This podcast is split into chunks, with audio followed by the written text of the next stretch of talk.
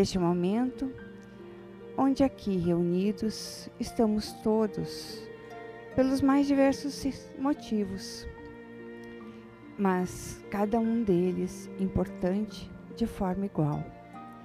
Que possamos abrir os nossos corações para absorver todo o ensinamento de hoje e perceber esse sentimento que o Senhor Jesus nos dá ao passar para nós todos os seus ensinamentos através do Evangelho.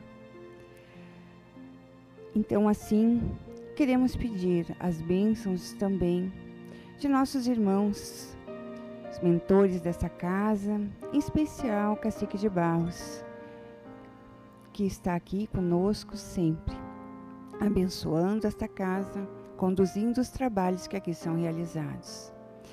E com o coração assim leve, amoroso, vamos então agradecer e ouvir a palestra de hoje. Que assim seja.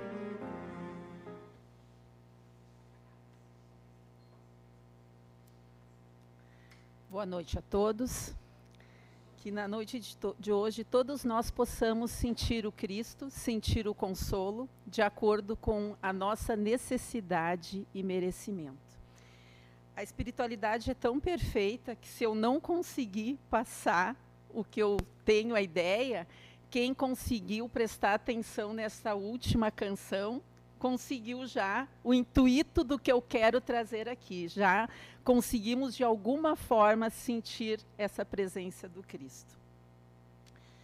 No capítulo 6 do Evangelho segundo o Espiritismo, intitulado Cristo Consolador, Allan Kardec vai discorrer a importância de nós aceitarmos o jugo, a vontade do Cristo e a necessidade de nós empregarmos todos os nossos esforços para entender e praticar a mensagem imortal do Cristo.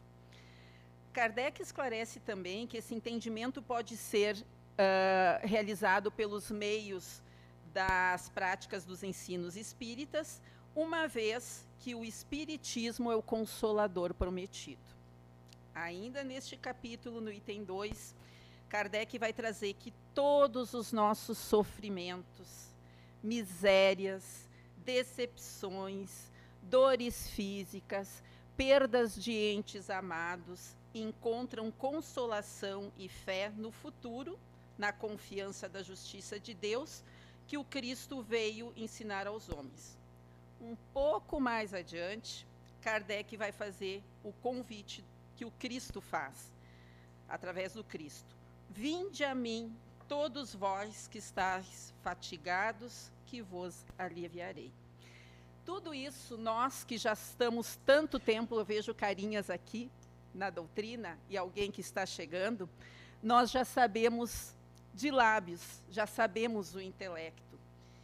E a reflexão de hoje, mi, o meu questionamento, a minha inquietação e o convite que eu quero fazer a, a todos todos nós façamos essa reflexão junto, nós já, se nós já temos o um entendimento do que é o Cristo, e o convite é para nós sentirmos o Cristo.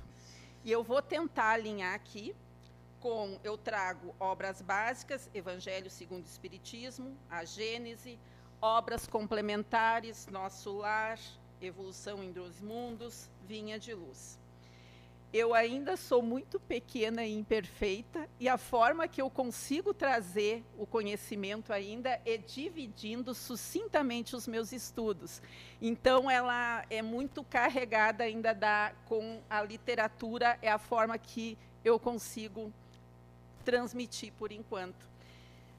E aí, já convidando, uh, eu vou trazer o Cristo, mas nós somos seres imortais, nós somos únicos, tivemos o nosso começo em, em, em tempos diferentes, o nosso processo ele é milenar e nós temos a forma própria de sentir Jesus Cristo, o Cristo, Uh, nós ainda, todos nós, estamos ainda um pouco impactados e sensibilizados pela o Natal, onde nós comemoramos o nascimento do menino Jesus. Então, nós temos uma forma muito particular de buscar Jesus, Jesus Cristo, o menino Jesus, e tudo certo. Mas o meu questionamento é o quanto nós já sentimos e nós exercemos o que, que ele exemplifica. Mas, como eu disse, a, a, a, minha, o que vai nortear, o que eu vou tentar articular aqui junto com vocês, é o Cristo, Consolador. Então, aqui eu trago o Evangelho segundo o Espiritismo, a revelação de Pedro. Chegando às partes da Cesareia de Felipe, Jesus perguntava a seus discípulos, dizendo: Quem dizem os homens ser o filho do homem? E eles disseram: uns que é João Batista, outros que é Elias, e outros que é Jeremias ou um dos profetas. Disse-lhes: E vós, quem dizeis que eu sou? Em resposta, Simão Pedro disse: Tu és o Cristo, o Filho de Deus que vive. E em resposta, Jesus lhe disse: Bem-aventurado és tu, Simão Barjonas porque não foi a carne nem o sangue que revelaram a ti, mas meu Pai que está nos céus. Mateus capítulo 16, versículo 13 a 17. Trouxe essa passagem aqui para nós começarmos alinhando Cristo e a primeira vez que aparece Cristo no Evangelho. É quando Pedro, inspirado por Deus, revela e reconhece que Jesus é o Cristo, o Messias, o Salvador, aquele que todos esperávamos. Seguimos articulando com o Cristo. Trago aqui agora uma das orbas complementares, das orbas básicas, Gênesis capítulo 1, caráter da revelação espírita. A anteposição do artigo à palavra Cristo, do grego Christus, ungido, empregada em sentido absoluto, é mais correta. Atento que essa palavra não é o nome do Messias de Nazaré, mas uma qualidade tomada substantivamente. Dir-se-á, pois, Jesus era Cristo, era o Cristo, era o Cristo anunciado, a morte do Cristo, e não de Cristo, ao passo que se diz a morte de Jesus, e não era do Jesus. Em Jesus Cristo, as duas palavras reunidas formam um só nome próprio. Aqui estou tentando alinhar Cristo na doutrina com a Gênese. Esta nota que eu trouxe é uma notinha de rodapé. Se, se nós nos debruçarmos, vai ter todas as características, uh, todo o magnetismo, mas só para nós uh, entendermos até aqui que quando dizemos Jesus Cristo, o Cristo quer dizer qualidades divinas. E que qualidades são essas? A forma como Jesus se expressou, este amor, este perdão, essa misericórdia, é o que nós buscamos, né? Eh, seguir o exemplo dele.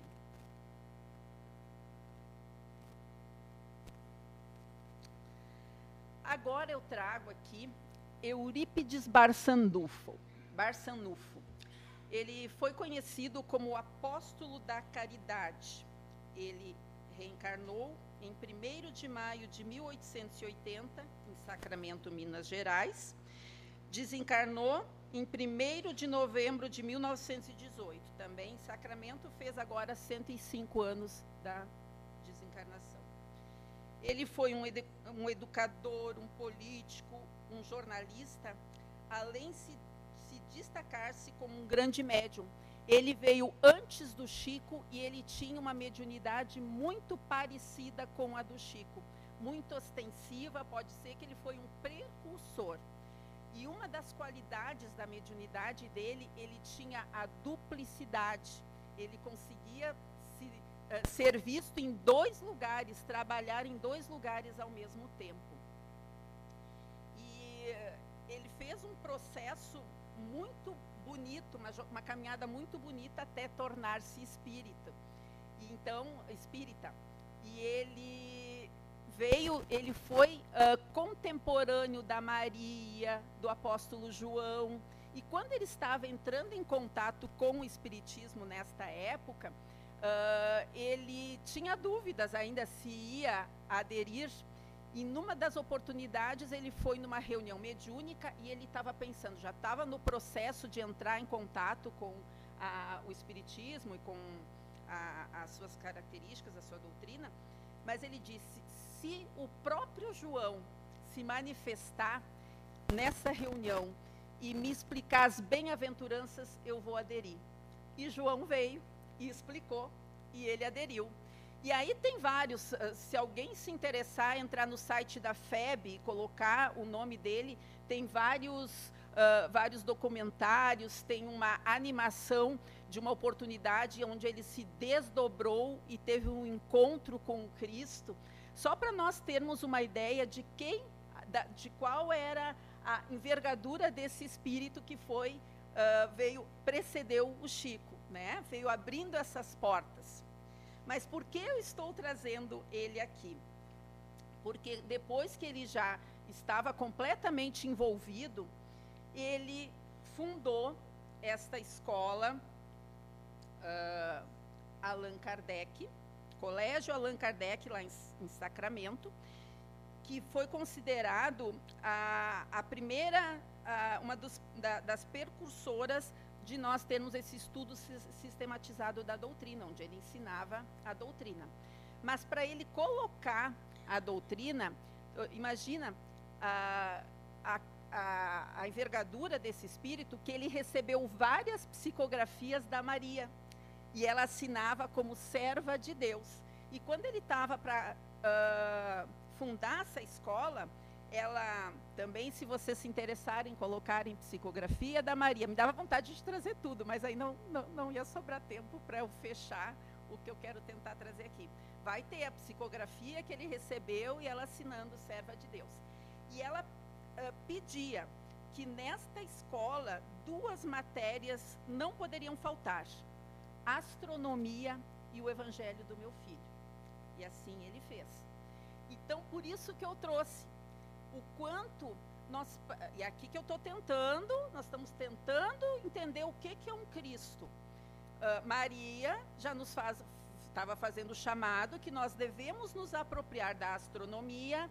Nas obras básicas, a Gênese é o convite, tem muita coisa do início do nosso planeta e a formação do planeta e a formação da Lua e assim vai, já é está aqui para nós acessarmos, tem esse convite e o evangelho de meu filho. Mas por quê? Quando nós vamos nos aproximando da astronomia, nós percebemos que a Terra, essa, esse nosso planeta azul imenso e lindo, ele é um grão de areia no universo. Que a, o que os telescópios já conseguiram captar são 3 trilhões de galáxias. E cada galáxia tem 200 bilhões de sistemas solares. É muito número, né? E por isso que a gente já devia estar tá se apropriando deles, aprendendo o alfabeto e aprendendo isso aí também. Então, a Via Láctea é uma desses, desses 300, desses 3 trilhões de galáxias, de galáxias, com 200 bilhões de sóis. E um desses é o nosso Sol, né, que está no sistema solar da Terra. Então aqui a gente já tem uma noção dessa criação infinita, o quanto nós somos imortais, o quanto nós tivemos um início e não teremos fim. Deus é eterno, nosso Criador, ele não tem início, não teve fim. Nós somos imortais, tivemos um início e não teremos a gente já pode buscar uma classificação que tem no, no livro dos, no Evangelho segundo o Espiritismo, que são Kardec classifica os espíritos de uma forma díade, são os espíritos superiores e puros, e os uh, espíritos inferiores e não puros. Tem uma forma tríade também. Os imperfeitos, os bons espíritos, talvez tenham por aí, e os puros. Agora, para eu tentar alinhar o que eu estou trazendo aqui, que eu preciso de muita ajuda, senão eu não consigo sozinha, eu, eu sigo Haroldo Dutra Dias em quatro estudos, ele tem muito mais, mas eu acompanho quatro estudos que tem semanalmente ao vivo. E um deles é das cartas de Paulo. E para explicar a passagem da carta de Paulo, se alguém está em Cristo, nova criatura é, em um episódio dos estudos, ele trouxe na íntegra, e que eu vou trazer aqui para vocês, do Evangelho segundo o Espiritismo, capítulo 3, há muitas moradas na casa de meu pai. Vou trazer e vou lendo aos poucos, os comentários não são meus, são do Haroldo, do meu jeito, mas é, é ele que fez essa, que vai fazer sentido com o que é o Cristo, como nós podemos sentir esse Cristo. Então eu peço ainda desculpa pelo exagero de material, mas é assim que eu consigo me Evangelho segundo o Espiritismo, item 19. O progresso é lei da natureza. A essa lei, todos os seres da criação, animados e animados, foram submetidos pela bondade de Deus, que quer que tudo se engrandeça e prospere. Deus, nosso Pai. Nós estamos restritos hoje às leis deles as nossas expiações e provas, ou seja, aquilo que nós estamos passando hoje, privações, diversidades, situações, qualidades, configurações, tudo isso uh, é a nossa colheita, porque estamos sujeitos às leis divinas, mas Deus é nosso Pai a configuração que nós estamos hoje é a melhor que ele pode nos oferecer. Ele é pai, não é padrasto, ele dá o melhor para a gente. Né? Porque o que, que ele quer? Nós colhendo a, a, a, nossa plantação, que nós podemos estar restritos em algumas coisas, mas com qualidades desenvolvidas em outras, ele quer que nós prosperemos espiritualmente, mentalmente, emocionalmente. A própria destruição, que aos homens parece o termo final de todas as coisas, é apenas um meio de se chegar pela transformação a um estado mais perfeito, visto que tudo morre para renascer e nada sofre o aniquilamento. Se a gente ficar nesta frase aqui, a gente já tem o grande consolo do Espiritismo, né? Que nós não temos fim, nós não morremos, não, nós não acabamos então, aquele nosso ente querido que já morreu, ele desencarnou. À medida que nós vamos tomando contato com a doutrina, a gente vai entendendo e sentindo que ele partiu antes, que nós não perdemos. E assim como os entes queridos, todos os seres vivos, eles se transformam.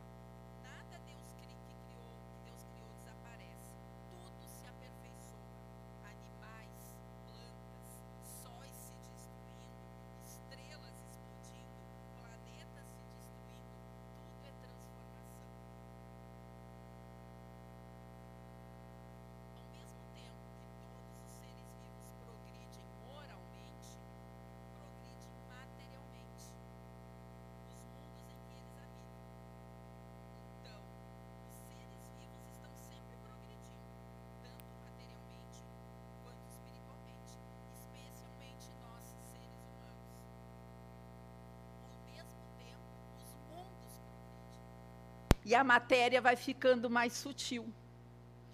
Quem pudesse, agora vem a virada, eu tr trouxe tudo isso aqui para que a gente consiga entender a grandeza do Cristo um pouco mais.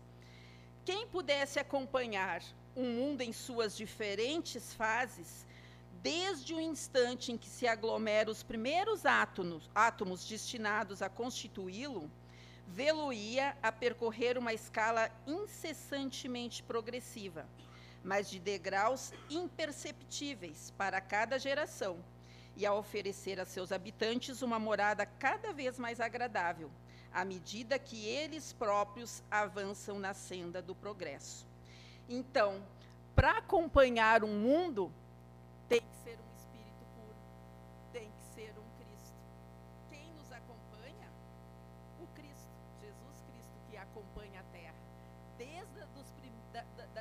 do primórdio, dos primeiros átomos, até onde um dia seremos um mundo celeste. E isso leva a mais ou menos, olha porque a Maria chama o convite astronomia mais ou menos para um mundo de simples, primitivo a celeste, 10 bilhões de anos.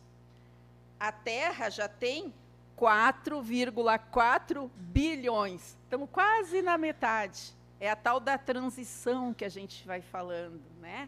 Então, essa é a grandeza do Cristo. Ele está conosco desde o comecinho e segue em, to, em, em todos os aspectos material, espiritual.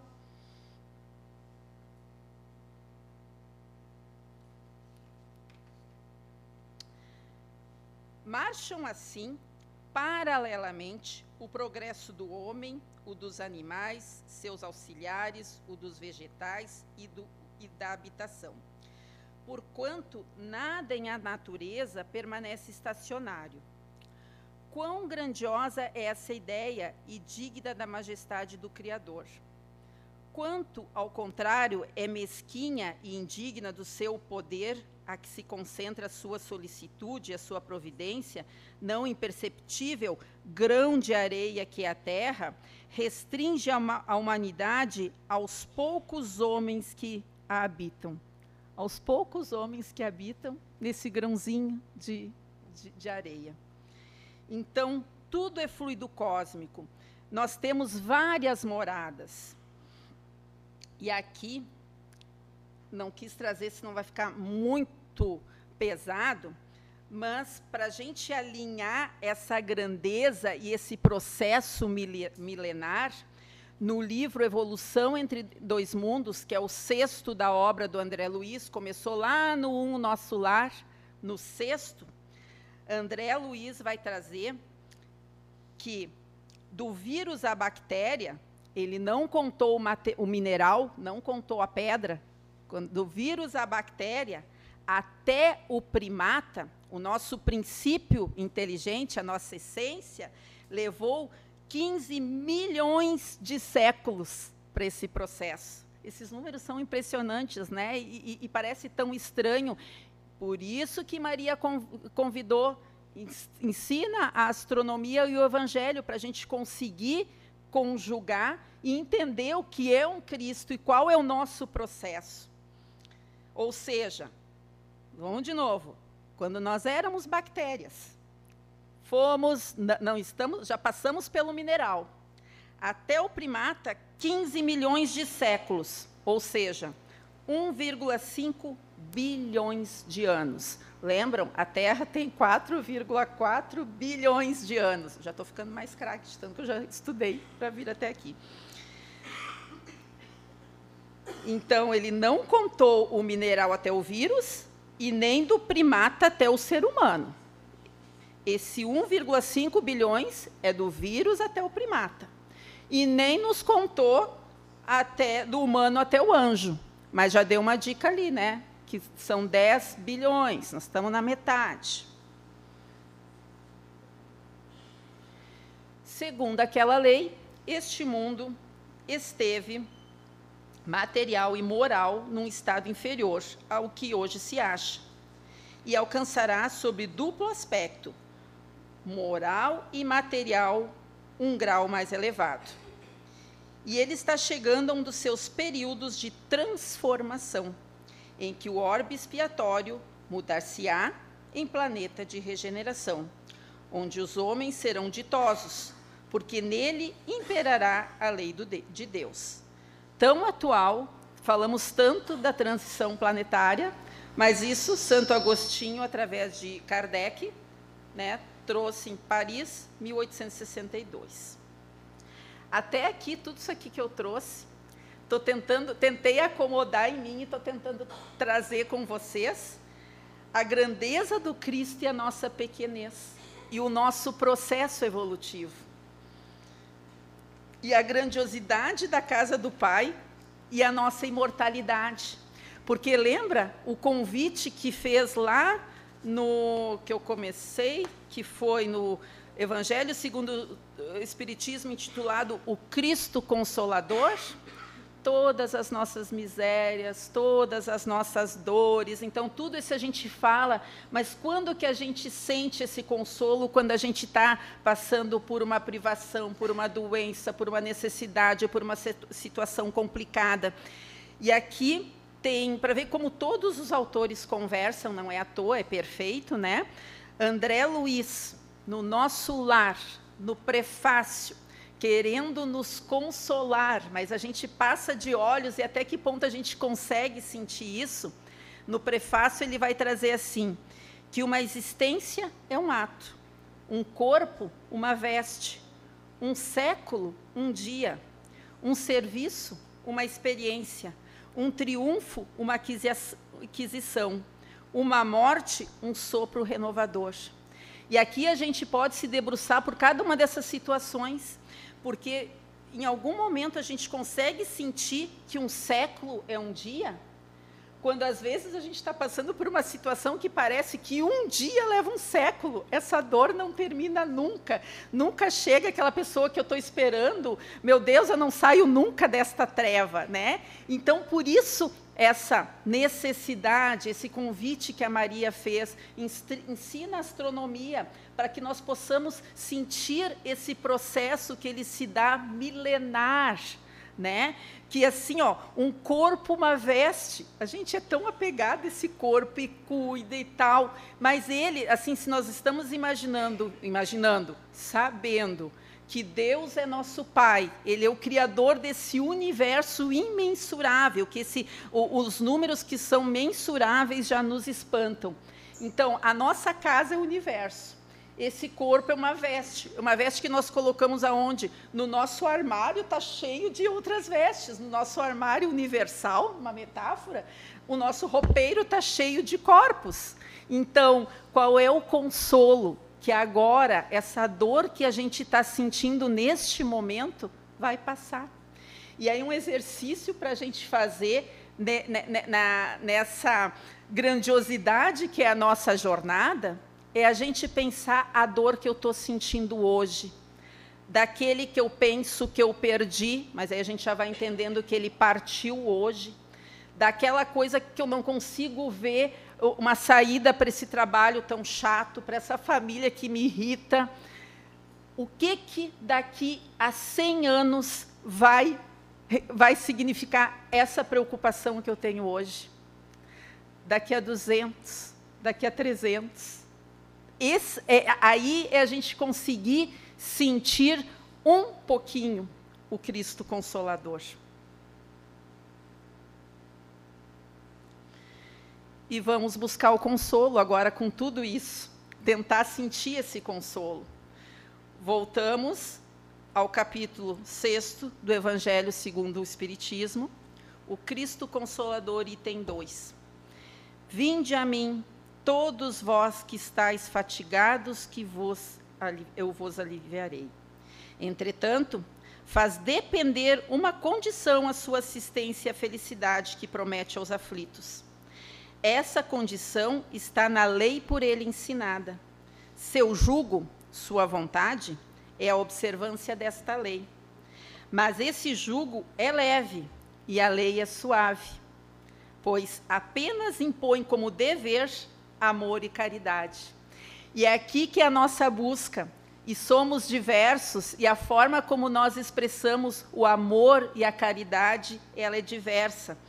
E esta é, é uma pergunta, eu já sei tanto, mas eu me questiono o pouco que eu sinto e vivo. Mas o magnetismo do Cristo, de Jesus, ele é tão enorme que vou confessar como eu me vejo assim. Estou aqui afogando nesse monte de uh, me debatendo com as minhas questões, como todos nós. E aí, a minha fé, que é muito fraquinha, em alguns momentos eu busco, tipo Pedro Cristo está ali, caminhando. Ele chama, vem, Roberta. E aí eu vou, e eu dou uns passinhos. Quando eu vejo, estou lá mergulhada de novo. Mas esse mag magnetismo é tão incrível que estes passinhos, esta confiança, essa fé que a gente já consegue exercer, esse é o consolo, esse é o evangelho que nos alivia, que nos acalenta.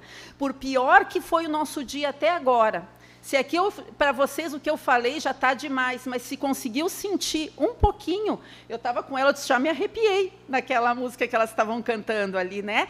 É, é esse magnetismo, é, é, é esse sentir que vai nos dar força para seguir e da nossa forma própria de expressar o amor e a caridade. E o Cristo vai nos dando sinais a toda hora. Eu estou sempre debruçada e me puxando, porque eu estou sempre mergulhada, mas eu quero dar aqueles passinhos lá em cima durante o dia e vou buscando. E acordo escutando o Haroldo na prece, já emendo com a reflexão do Saulo, lá pela tanta escuto tinha a Vanessa. A gente vai buscando ser, da, da, elevadinha, né? E, no me... eu estava traba... já trabalhando, até acho que eu já tinha apresentado isso aqui, porque eu coloquei aqui depois, meu evangelho é no domingo, e caiu amor e caridade. E o, é no Vinha de Luz que eu abro lá em casa, numa das leituras, e dizia no capítulo 116, não só. E aí era não só, falava da caridade. Não é só receber e dar. E o receber e dar é tudo desde o material, a presença, o entendimento, ao teu olhar, ao sentimento, um abraço, tudo. É também ensinar e aprender. Então, olha, ele está dizendo: vem que meu jugo é leve. Só tem duas coisinhas: amor e a caridade. E nós somos diversos e nós fazemos da forma que, que dá. Mas é nesta troca, aonde eu me elevo e depois no que eu recebo, eu exerço no entorno. Né? Eu acho tão legal que também já dá o sinal da cruz, onde eu busco em cima, aonde eu consigo, onde cada, da forma que cada um de nós consegue transcender. E aí também numa outra reflexão que foi esta semana, uh, que dizia assim: eu busco muito esse sentir porque eu fico aflita, porque eu já sei tanto e eu me sinto que eu poderia fazer mais eu não estou fazendo, não estou sentindo. Né? Onde eu estou reclamando, se a gente está reclamando, se a gente está querendo diferente, é que a gente está achando que não que está pesado demais. Né? Então, dizia assim que a melhor forma de conjugar, que nós devemos conjugar o intelecto com a ação que resulta no auxílio. E é nesta forma onde nós consolamos aí sim nós encontramos o Cristo, nós encontramos o consolo, encontramos o consolador no outro. E por que aí, é, aí eu estou trocando aqui, que eu trouxe a forma como eu articulei, e aqui vai me tocando, me sensibilizando para que eu possa sentir o Cristo. E aí eu fiquei pensando assim, né? Agora já, já entendo um pouco desta grandeza do Cristo. Mas por que, que a gente tem que entender essa grandeza? Porque aí a gente vai exercer a nossa humildade através da percepção da nossa pequenez. Porque aí a gente vai conseguir obediência à vontade de Deus e do Cristo. E nós vamos entendendo que essa obediência é porque nós estamos sujeitos a essas leis perfeitas. E a gente, aí a gente é, é, é, é, uma coisa que é muito polêmica, que a gente diz, ah, o nosso livre-arbítrio é restrito, eu não tenho escolha. A gente tem que ter atenção quando a gente pode ter escolha, que é aí que a gente está exercendo o nosso livre-arbítrio. Tem situações que a gente já está colhendo, tá? Eu já mereci e se, se é para o bom ou ruim, vir nesta família, onde tem só gente legal, tem um que me incomoda um pouquinho, mas tudo bem. Mas eu posso escolher se eu vou acolher essa pessoa. Eu, vou, eu posso escolher como eu vou responder uma ofensa. Né? E aí também já vi, e vou buscando as reflexões e vou tentando internalizar, que o perdão é a resposta da ofensa eu posso me ofender e responder uma ofensa como uma, uma ofensa. Só que aí eu vou colher essa forma como eu estou respondendo, que daí eu já estou entrando no mal também. Tudo certo, é livre. Mas aí que é, é, é, é um convite. Se, eu, se, é um momento que eu posso escolher que atitude tomar, atenção. Né? E se eu vou escolher aquela que está me pesando a consciência, e às vezes eu nem percebo que está pesando, eu justifico, mais cuidado ainda. Quando eu digo, eu mereço, não, mas é, é, é, eu tenho que me acolher, é, não, é justo eu fazer isso. Mais atenção quando eu escolho e quando eu estou justificando. Porque o jugo é leve quando nós renunciamos. Porque nós temos a impressão que quando nós nos aproximamos do Cristo, as coisas vão melhorar. Elas melhoram quando eles estão nos acolhendo. Né? Quando nós estamos muito ruins e somos ignorantes, nós somos acolhidos. Mas depois a tendência é ficar mais difícil, porque aí vem a renúncia, né? Vem as escolhas. Mas quando nós conseguimos vencer, dá uma satisfação. E aí eu sinto Cristo. Aí eu sinto a realização. Então, esse é o convite a sentir esse Cristo tão enorme que eu trouxe como o Cristo, o Jesus como Cristo, mas ele é o Jesus de Nazaré, é aquele que nos ama, que fe, fez os milagres, que teve fe, fez nos acolheu de inúmeras formas. E ele está dentro de nós. E eu tenho uma busca também conforme a conforme o meu estado de espírito, a, a, figura que mais me agrada de Jesus, que eu penso assim, ó, uh, tem agora a série The Chosen, que é bem legal, mas uh, quando é um ator, eu vejo o ator, eu acho que o ator não, não, não alcança a grandeza, e eu vou procurando os desenhos e nada me agrada. Hoje é essa que, para mim, me representa mais. Ele nos convidando, ele nos chamando desta forma, estendendo a mão, com a luz aqui nas trevas, que nós possamos fazer brilhar a nossa luz pelas luzes das luzes, como acho que foram elas que cantaram aqui antes, eu não sei nem, porque eu também estava escutando, tinha Vanessa antes de vir, escuto muito para me, me, me elevar. Então, este é o convite, que pior que seja a situação que nós estamos passando, que nós possamos, do nosso jeito, buscar essa presença e perceber como nós estávamos nos sentindo antes e depois que nos conectamos com Ele. Que certamente, se nós abrirmos espaço, vai vir a resposta através de um trabalho, através de uma ação, através de uma intenção, mas que nós possamos estar certo que nunca estamos sós e que a nossa jornada é milenar, que há muitas moradas na casa do nosso Deus, que é nosso Pai, que nos ama. Obrigada.